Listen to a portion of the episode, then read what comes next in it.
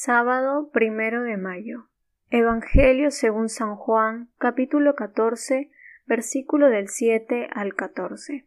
La íntima relación entre el Hijo y el Padre se muestra con diversas expresiones del Evangelio.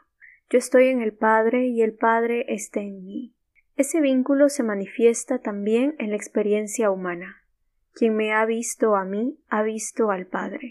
Finalmente podemos acceder a Dios mediante una profunda experiencia con Jesús.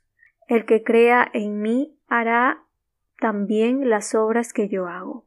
El Señor nos enseña entonces que con Él no requerimos otras mediaciones más que Jesucristo, siendo una consecuencia de esta comunión la eficacia de nuestras obras y de nuestra oración. Búscanos en la descripción del video. Sigue nuestras páginas, vengan y vean.